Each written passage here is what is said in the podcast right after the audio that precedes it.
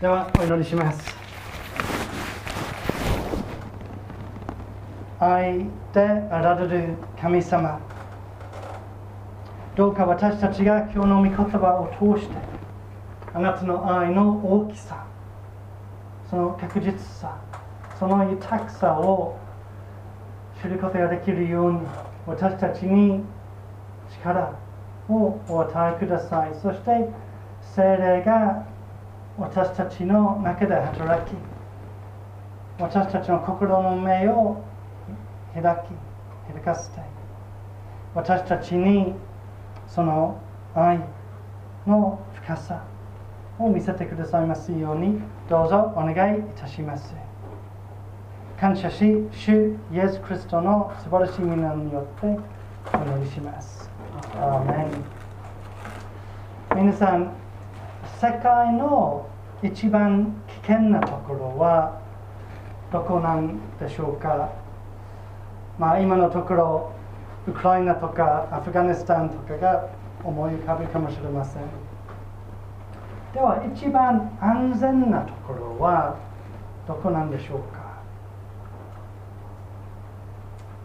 今日の箇所が答えてくれます。世界の一番安全なところは神様の愛の中です。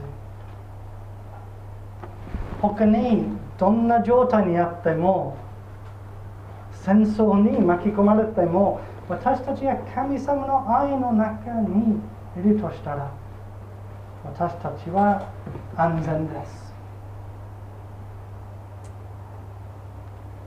今日の箇所でその神様の愛またその安全の深い意味をパウロは本当に喜びにあふれる言葉。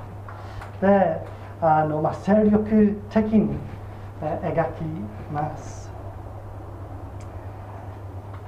前のメッセージの中でも言ったんですけれどもこのローマ発祥全体のテーマ大きなテーマの一つは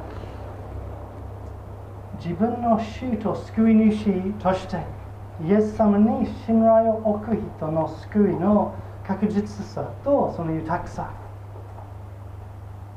1節から4節で自分の罪が許され裁きを決して受けないということを見ました。5節から17節で御霊が私たちクリスチャンの救いを保証し確信を与えそして救いの祝福特に神の子であるその祝福を経験させてくださる。ということ。18節から27節。永遠の命の確実さとその言い表せないほどの栄光喜び自由が描かれました。今日の箇所で人生この人生においても永遠においてもイエス様にある人を神様の愛から引き離せるものは一つもないということがテーマとなっています。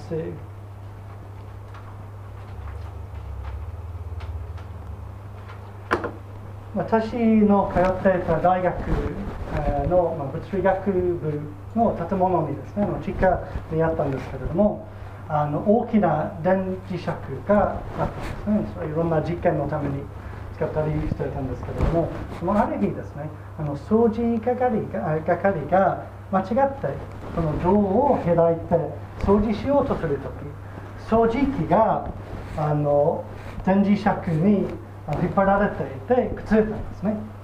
掃除係がそれを外そうとしたんですけれどもどうしてもあのできなかったんですね。それまあ他の部屋に行ってあの学生たちを集めて学生たちのたくさんがあの引っ張って引っ張ってでもそれでも外すことができなかったその後あの何らかの機械、まあ、の物理学部にある機械を使ってその機械で引っ張ろうとしたんですけど外そうとしたんですけれどもそれもできなかったびっくもしなかったんですね。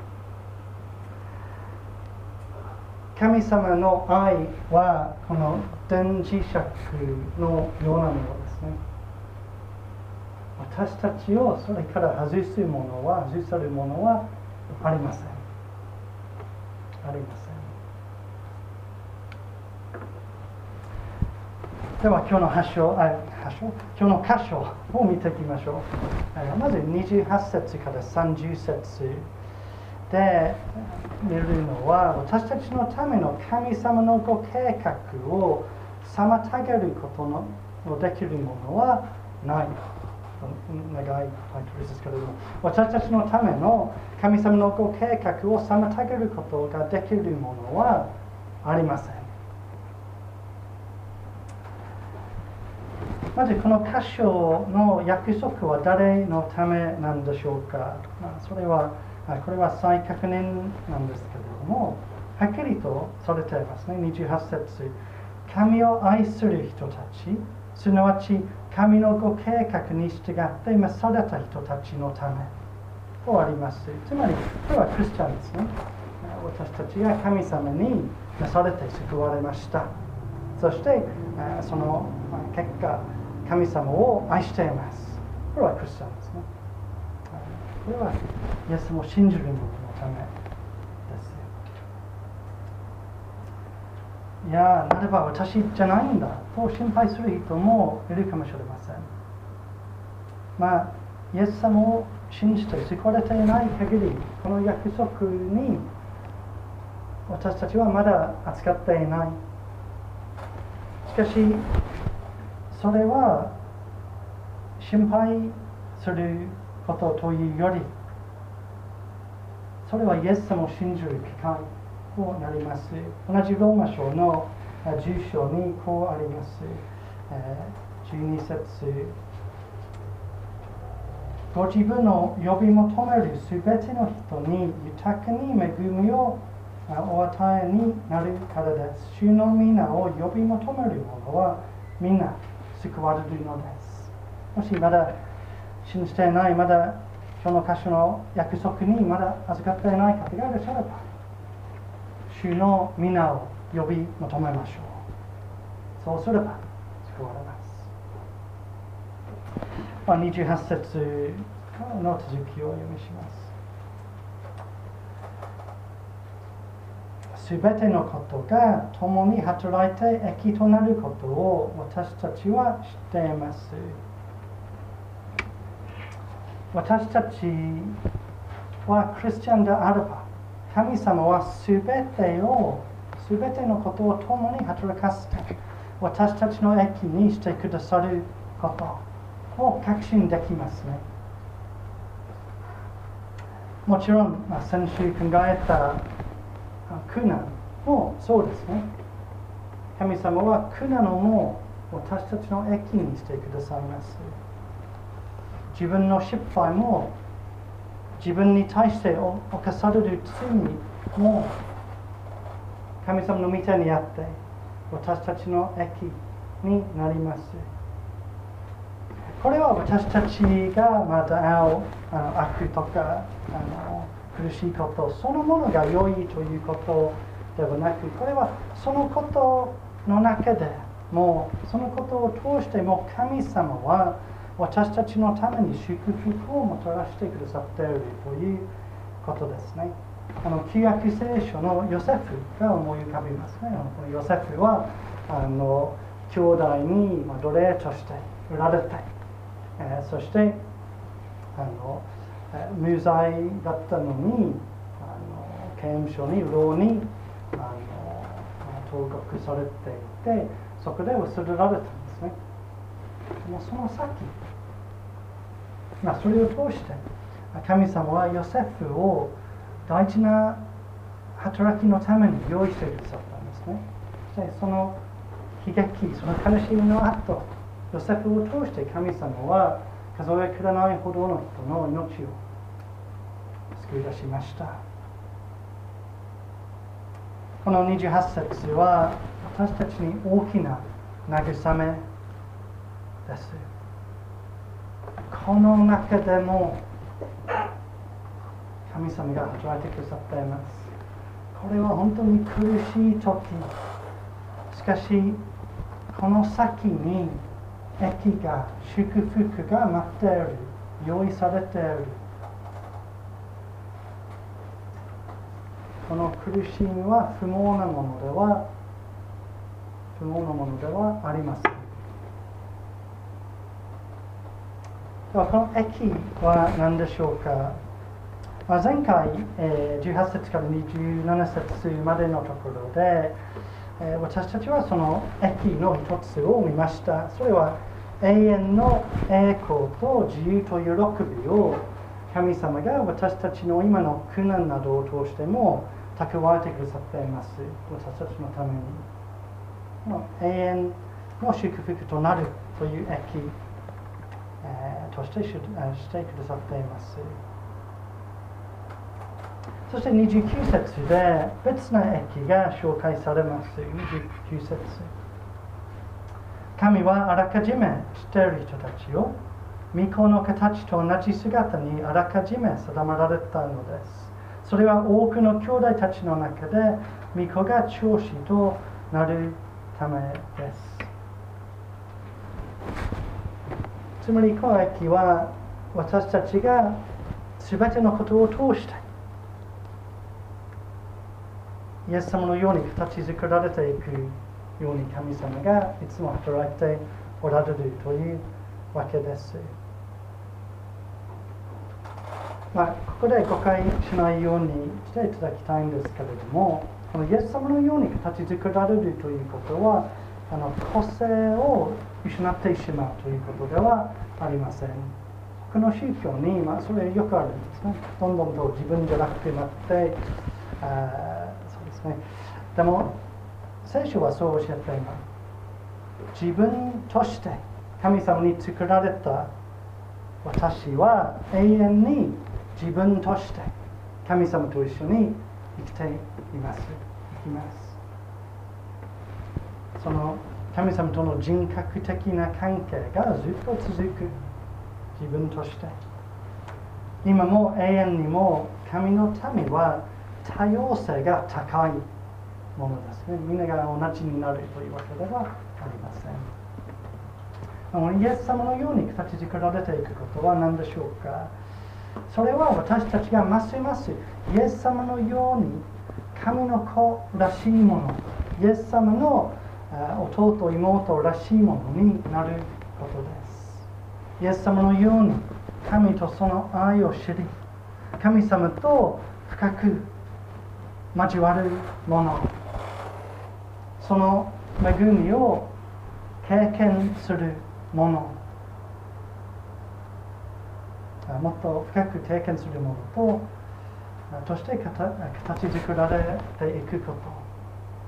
イエス様のように揺るがない希望信仰驚くべき喜び鋭い知恵を持って生きるものとして形作られていくことイエス様のように人を愛し福音を大胆に伝えるものに形作られていくということです。これは人間の最高の祝福ですね。ここに私たちの喜びがあります。イエスのように形作られていく。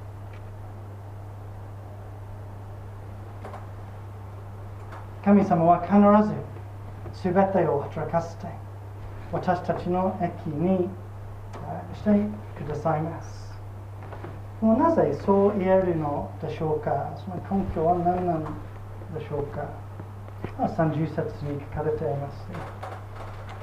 神はあらかじめ定めた人たちをそれに召し、召した人たちをそれに義を義と認め、義と認めた人たちに、えー、にはそれに栄光をお与えになりました。つまりこの世界が作られる前から神様は私たちを救うのを決めてくださいました。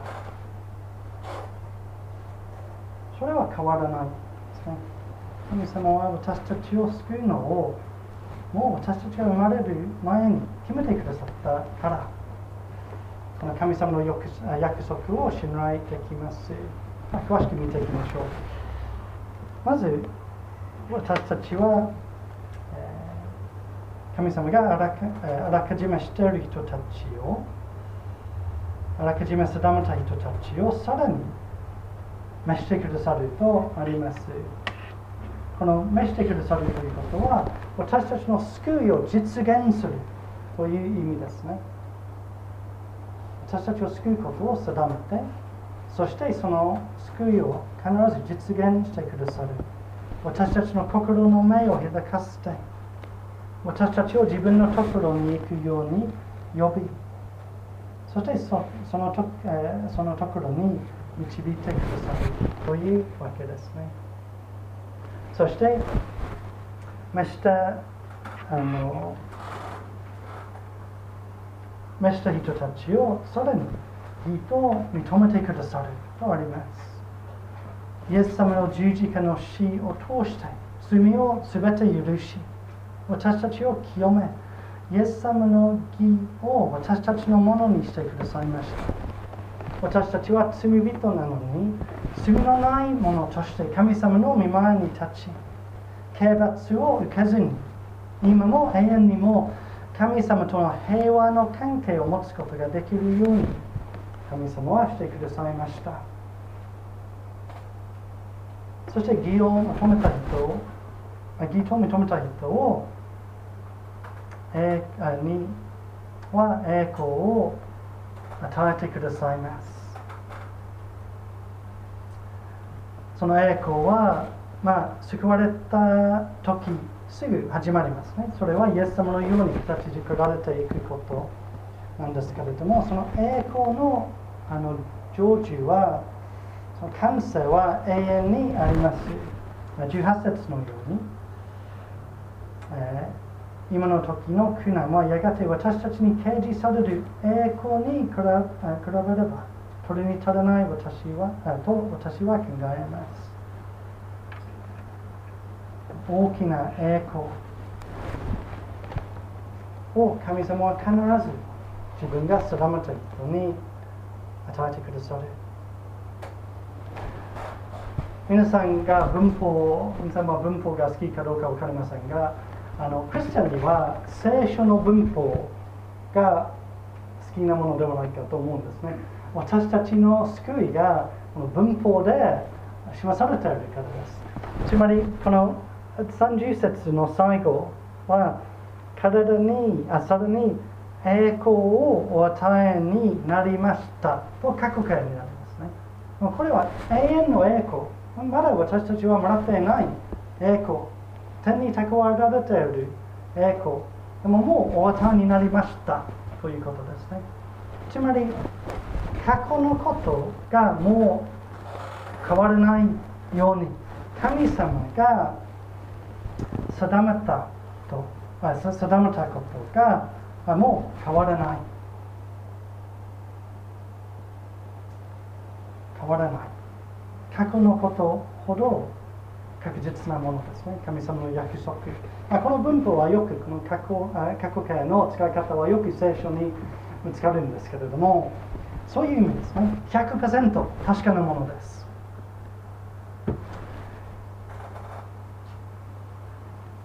私たちが救われたのなら必ず最後まで救われるというわけですね。神様は私たちを定めたのならその最後に栄光をいただくことは100%確かなものです。それは素晴らしい希望ではないでしょうか。神様のご計画私たちのためのご計画を妨げる妨げられるものはありません。ありません。では次に31節から34節見ていきましょう。神様ご自身は私たちの救いを保証してくださる。とあります神様ご自身は私たちの救いを保証してくださる。というわけですね。31節から35節節まで5つの問いがあります。まあ、1節から30節を、読んでもクリスチャンが自分が本当に、罪許されたのか本当に最後まで神様と離れないで歩めるのか神様に愛されているのかというふうに心配する場合もあります。パウロがそのようなそのように心配する人を配慮してじゃあまだ心配し自分の救いを心配しているのならこの5つの問いを考えてくださいとパウロが私たちに言っています。じゃあ順番に見ていきましょう。31節ではこれらのこと。それはあの1節から30節まで特に28節から30節まではこれらのこと。これらのことについてどのように言えるでしょうか？神が私たちの味方であるなら誰が私たちに敵対できるでしょう？もしあのパウロの問いがあのただ誰が私たちに敵対するでしょう？ということであれば答えにきりがないと思いますね。悪魔が私たちに敵対する。罪が社会が人が私たちにクリスチャンに敵対することがはっきりと聖書に書かれています。そして後で見る35節38、39節で私たちに敵対するあの苦しみがあのいっぱい並んでいます。敵対するものは多いんです。しかしパウロはちょっと違うことを聞いていますね。どの、えー、神が私たちの味方であるなら誰が私たちに敵対できるでしょう？宇宙の創造主であられる神様を味方とする人に誰が成功することに成功できるでしょう？というわけです。敵対しているんですけれども敵対することに成功できるものがあるのかという問いですね。まあ、その敵対することにあの成功できるのに神様より力強いものじゃなければなりません。もちろんそれはありません。ありません。綱引きをちょっと考えてみてください。こういう形ですね。あのクリスチャンがこっちに歩もうとしているんですけれども、何かに敵対されています。そして、まあ、その敵対するものがどんどんと増えてきます。いや私は負けそうです。もう体がない、期待されていて、その時、これは全部ではないと覚えなければならないあの本当にこういう形です私たちの見方は力強いものです。これは世界一あのパワーシャベルですけれどもなのでこの人がこの敵対するものがあのいくら言ってもいくらあっても成功できません私たちの価値です。神様が共におられるから。いろんなものが私たちに敵対しますけれども28節のように神様はその敵対をもその敵対するものの攻撃をも私たちの益のために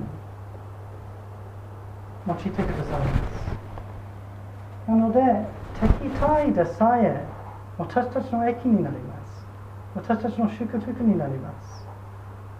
というわけですね、まあ、十字架が思い浮かびますね。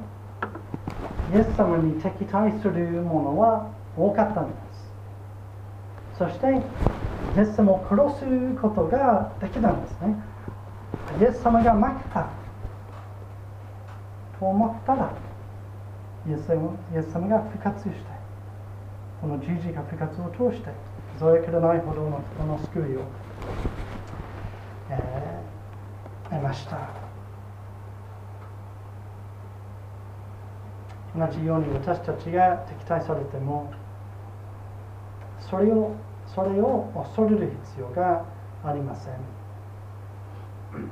私たちに敵対する、えー、このものは私たちの味方である神様と比べると何の力もないのです。その敵対をさえ神様の御手にあって私たちに私たちの益になるのです。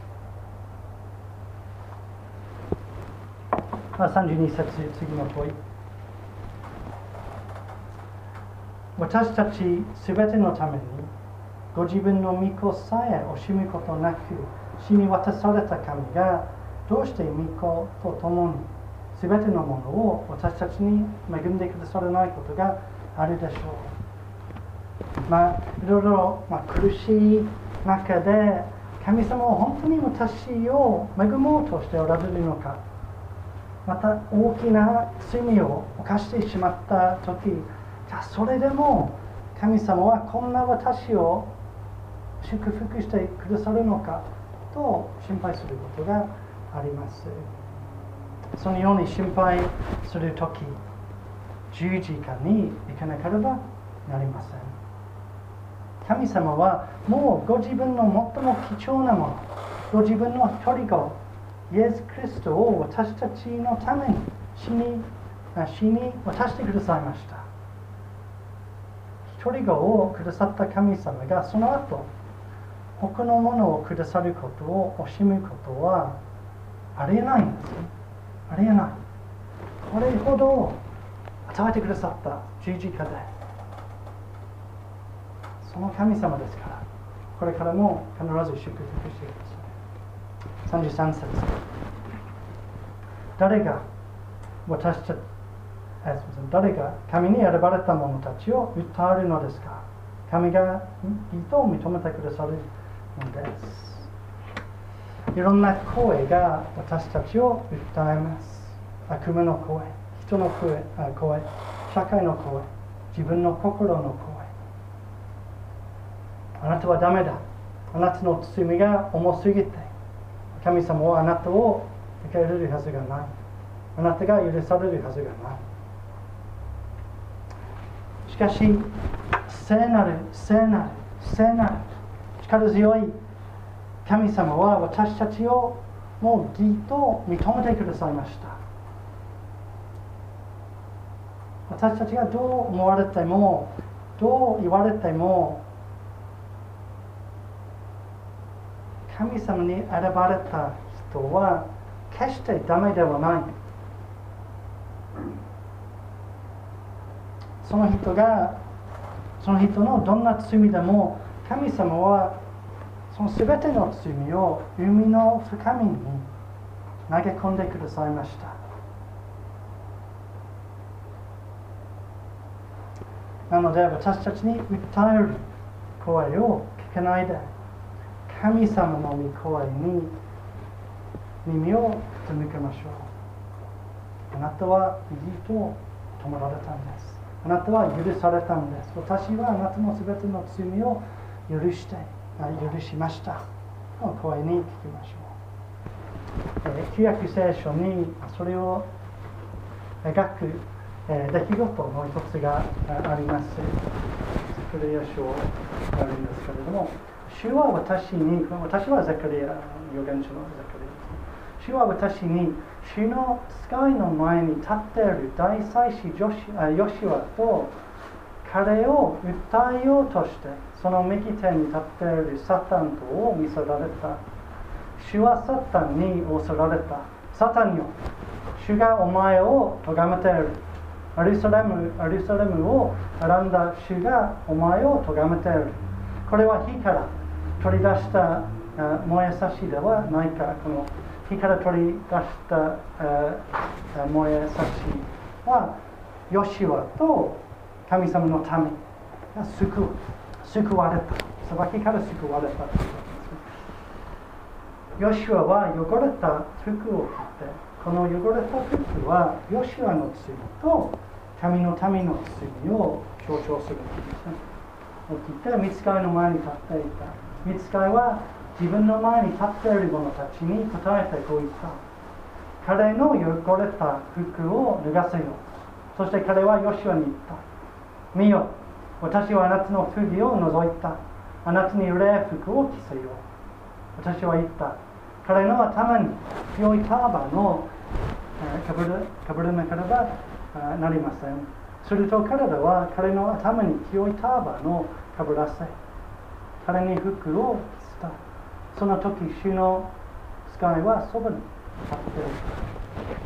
私たちの十字架において私たちの汚れた。服罪が取り除かれたその代わりに私たちに神様はイエス様の義清さを着せてくださったというわけですね。面白いことにあのサタンがあの彼を歌えようとするんですけれども結局また出ないんですねサタン。何も言わずにそれなければならない。神様が認めてくださったのでサタンはサタンには歌える余地はありません。というわけです。じゃ34節。誰が私たちを罪ありとするのですか？死んでくださった方。いやよみがえられた方である。キリストイエスが神の右の座につきしかも私たちのために取りなしてくださる。のです。ここで最後の審判があの描かれています。その時誰が私たちを裁く？誰が私たちに有罪判決を下すのか、まあ、考えてみれば最後の審判の裁き主は誰なんでしょうか？それはイエス様。イエス様です。無限の愛を持って私たちのために十字架に行ってそこで私たちの全ての罪を自分に背負って私たちの代わりにその罪に対する刑罰を受けてくださいました。そのイエス様が裁き主復活して今神の右の座で私たちのために取りなしてくださっている。イエス様が裁判官です。もう私たちを無罪と判決という判決を下したイエス様が最後の審判で、いや、実はね、あの考えをしました。あなたを罰する。ということはないんですね。それはありえません。もう私たちの罪を背負って死んでくださったので、そのイエス様からの裁きを恐れる必要はありません。ないんです。ありえない。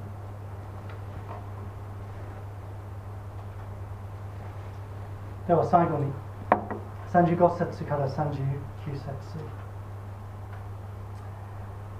ここで私たちをキリストにある神様の愛から引き離せるものはないということがあります。35節。誰が私たちをキリストの愛から引き離すのですか？苦難ですか？苦悩ですか？迫害ですか？上ですか？裸ですか？危険ですか？剣ですか、まあ、このリストをあの伸ばすこと、まあ、長くすることもできますね。人間関係の問題ですか？ストレスですか？失敗ですか？うつ病ですか？キリスト者であるゆえに絵の下れることですか？見下されることですか？疲れですか？重い病気ですか？過去の経験ですか？36節は詩編44編の22節の引用なんですけれども、えー、あなたのために私たちは休みなく殺され誇られる羊とみなされています。その、まあ、文脈というか、えー、は神の民がその神の民であるがゆえに迫害されていた時書かれている詩篇ですね。人が実際に殺すあの殺されていました。重い迫害をかぶっていました。しかし35節36節のこと。それらが私たちを神の愛から引き離せるのでしょうか。37節しかしこれらすべてにおいても私たちを愛してくださった方によって私たちは圧倒的な勝利者です。とあります。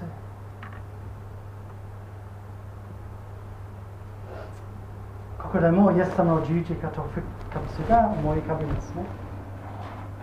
負けたはずのイエス様が3日目復活して圧倒的な勝利をしました。私たちも敵対に負けませんと約束されています。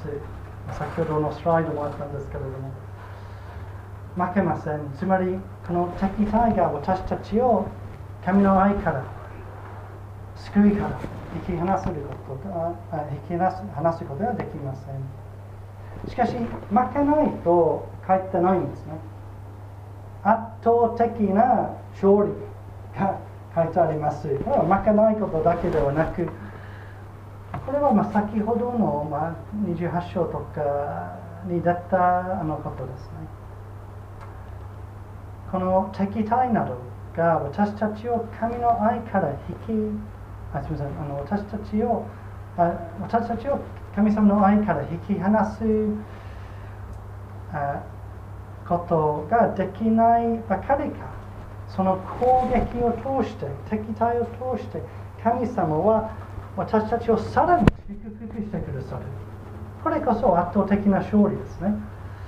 あの敵が、まあ、どのようにあの攻撃していてもこの攻撃される側が祝福されるというわけですね。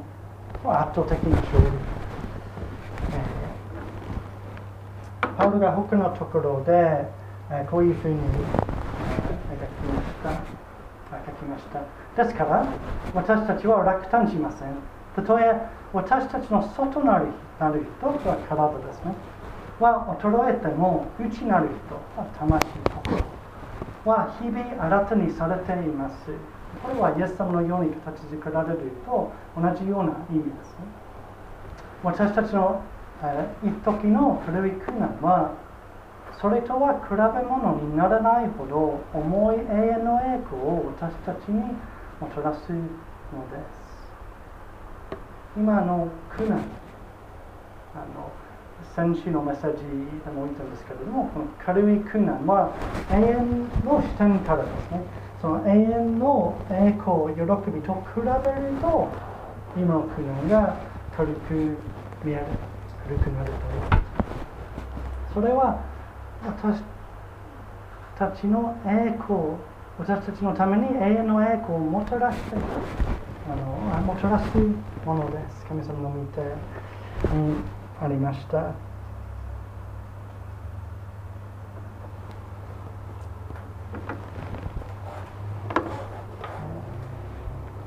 吉田先生という牧師がそれに関してこう書きました。この神の愛の中を神の愛を呼吸しつつ生きるのがキリスト者です。神の愛はただ天から与えられるだけではありません。私たちのうちにも外にも実に私たちを取り囲む全てのうちに日常の小さな出来事一つ一つの中に神の無限の愛が満ちています。その通りですね。では最後にあの38節39節でパウロがあのこのローマ発祥のクライマックスに至りますと読みします。私はこう確信しています。死も命もつまり私たちが死んでも生きても見つかりたちも支配者たちもつまり霊的などんな存在でもというわけですね。今あるものも後に来るものも現在将来未来も力あるものも高いところにあるものも深いところにあるものもその他のどんな被造物も全て作られたものも私たちの主イエスキリストあ主キリストイエスにある神の愛から私たちを引き離すことはできません。できません。この愛はキリストイエスにあるとあります。つまりその神の愛の最大の現れは十字架です。そしてイエス様の十字架復活を通して私たちがこの愛に預かっているというわけですね。その愛を覚えるため愛を知るため十字架に行かなければなりません。私たちにどんなことがあっても一番安全なところは神様の愛の中。この私たちの命が奪われても私たちはただイエス様の懐に行きます。ただそれが祝福となります。辛いこと苦しいことがあってもそれは後に大きな祝福をもたらします。神様がそのために働かせてくださっているからです。神様の愛の中の中は祝福される道です。これはなんと大きな励まし平安慰め喜び希望でしょう。私たちを引き離すこと神様の愛から引き離すことのできることはものは一切ありません。今日の王様の祈りをお母さん